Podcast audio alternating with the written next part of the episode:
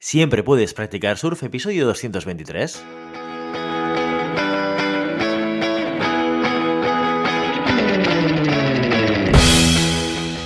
Bienvenido y bienvenida a Siempre puedes practicar surf, el podcast diario sobre recursos humanos. Este podcast está pensado para profesionales de recursos humanos, gerentes o jefes de equipo y podrás encontrar técnicas, consejos, ideas, conceptos y noticias sobre la gestión de personas. Eso sí, con un enfoque práctico y aplicable.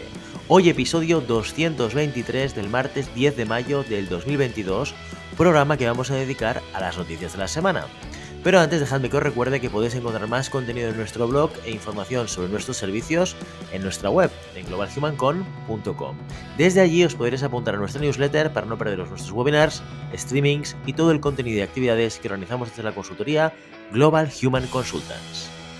Como cada martes, hoy dedicamos el programa a la actualidad. Recopilamos las noticias más relevantes de los últimos días para que tengáis la oportunidad, a través de este podcast, de estar al día de lo que pasa en el sector de la gestión de personas.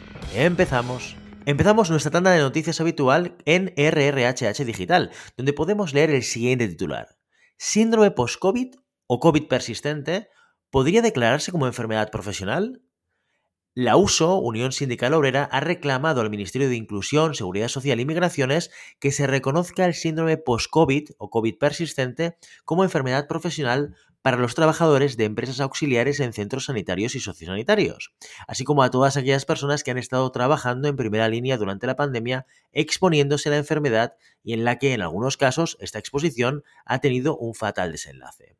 Según Sara García, secretaria de Acción Sindical y Empleo de USO, los trabajadores y trabajadoras afectadas por COVID persistente se encuentran en una situación de desprotección total, debido a la multitud de síntomas y al desconocimiento. Su diagnóstico es muy complicado y tardío y los afectados tienen grandes problemas para que esta dolencia sea reconocida como enfermedad y tengan la cobertura y tratamiento necesarios. Además, añade que los trabajadores que se contagiaron y enfermaron durante lo más crudo de la pandemia solo han tenido el reconocimiento como situación asimilada accidente de trabajo exclusivamente para la prestación económica de incapacidad temporal, lo que no les da cobertura en caso de fallecimiento ni se les reconoce el origen laboral de las posibles secuelas que puedan padecer tras enfermar.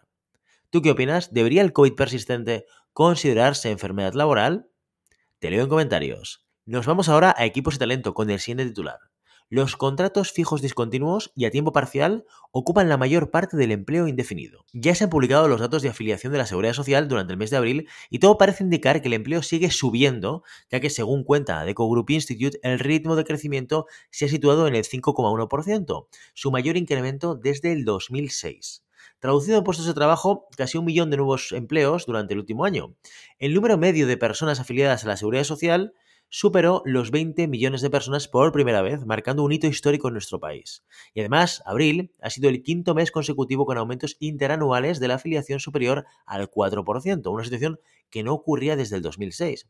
En cuanto al número de parados, nos encontramos ante la cifra más baja desde 2008, 3 millones, lo que significa 86.000 parados menos que el mes anterior y casi un millón que en la misma fecha del año anterior. En palabras de Javier Blasco, director de ADECO Group Institute, Conforme a lo previsto, el mes de abril apunta al mantenimiento de buenas cifras de aquí al verano, tanto en afiliación y reducción de desempleo, si bien empieza a notarse cierta ralentización avalada por las propias previsiones a la baja del gobierno para el 2022, tanto el crecimiento del PIB como en relación a la tasa de desempleo. En cuanto a los tipos de contrato, Blasco destaca que los contratos fijos discontinuos y el empleo a tiempo parcial ocupan la mayor parte del empleo indefinido, que ya supone el 48% de los nuevos contratos, cuando hace cuatro meses era solo del 10%.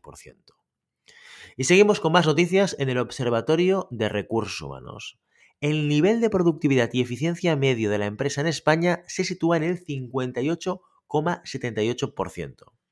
Adeco Outsourcing ha presentado un ranking con los sectores más eficientes y productivos, mostrándonos un pequeño adelanto de lo que será su barómetro Adeco Outsourcing sobre productividad y eficiencia, que se publicará el próximo 10 de mayo. Dicho barómetro analiza los procedimientos que las empresas utilizan para controlar la efectividad de los trabajadores, como por ejemplo pues, la gestión del conocimiento, las ausencias, la retribución, el clima laboral, el trabajo en remoto o la organización. El estudio se ha realizado con una muestra de más de 2.000 directores, managers y mandos intermedios por cuenta ajena, en 30 sectores de actividad representativos a nivel nacional. En palabras de Daniele Tramontín, director comercial de Deco Outsourcing, Productividad y eficiencia, como sinónimo de profesionalización, facilitan la entrada de nuevas soluciones técnicas y tecnológicas al proceso, representando la verdadera puerta de entrada a la innovación que a la vez genera mayor productividad y eficiencia. Bueno, ¿y qué dice este estudio? Pues según la encuesta, el nivel de productividad y eficiencia medio de la empresa en España se sitúa en 58,78 puntos en una escala de 0 a 100. Concretamente, nos dice que 6 de cada 10 compañías aplican políticas enfocadas a la mejora de productividad. En general, las empresas españolas tienen una productividad sobresaliente, no obstante, aún queda camino por recorrer de cara a maximizar sus posibilidades. Seguro que te estás preguntando qué sectores son los más y los menos productivos. Pues bien, según este barómetro, los sectores más eficientes y productivos son información y comunicaciones, actividades financieras y de seguros y suministros de energía eléctrica, gas, vapor y aire. Y los que van a la cola de efectividad son la administración, el turismo, la siderurgia, metalurgia, fabricación y comercialización de maquinaria y en última posición el sector cultural.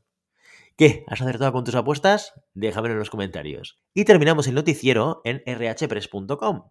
Cuatro de cada diez profesionales españoles no pueden elegir horario ni lugar de trabajo.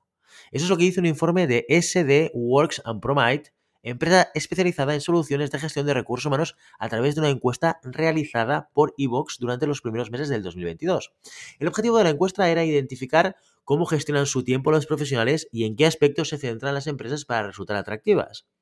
El informe señala a Países Bajos como el país con más flexibilidad, pues la mitad de todos los trabajadores encuestados podían decidir por ellos mismos cuándo y dónde trabajar. En cuanto al control horario, los países con un seguimiento consciente de las horas trabajadas más elevados son Alemania, Suecia e Italia.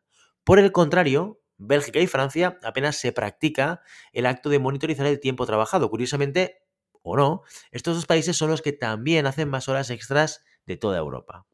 Carlos Pardo, CEO de SD Work Iberia, comenta que lograr un equilibrio correcto entre vida profesional y personal es esencial para que los empleados se mantengan motivados. Además, ahora sabemos que esta conciliación contribuye directamente a un mayor compromiso y un menor desgaste. Afortunadamente, con la tecnología adecuada es posible conseguirlo y estar atento a todo lo que sucede.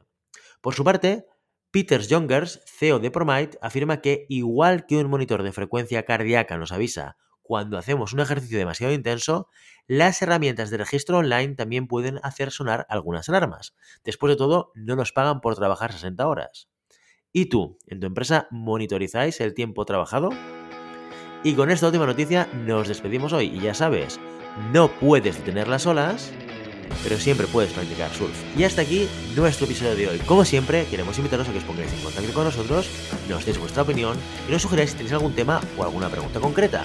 Lo podéis hacer a través de la página de contacto en globalhumancom.com barra contáctanos o a través de las redes sociales. Estamos en Facebook, en Instagram, en Twitter y en LinkedIn. Y si el contenido de este podcast te gusta, no te olvides suscribirte, darnos 5 estrellas en iTunes y me gusta tanto en iVoox como en Spotify. Igualmente recuerda que puedes encontrar más contenidos, noticias y recursos en nuestra web, globalhumancon.com. Muchas gracias por todo, por tu tiempo, por tu atención y por tu interés en estos temas sobre gestión de personas. Nos escuchamos mañana miércoles con el caso de la semana. Hasta entonces, feliz día.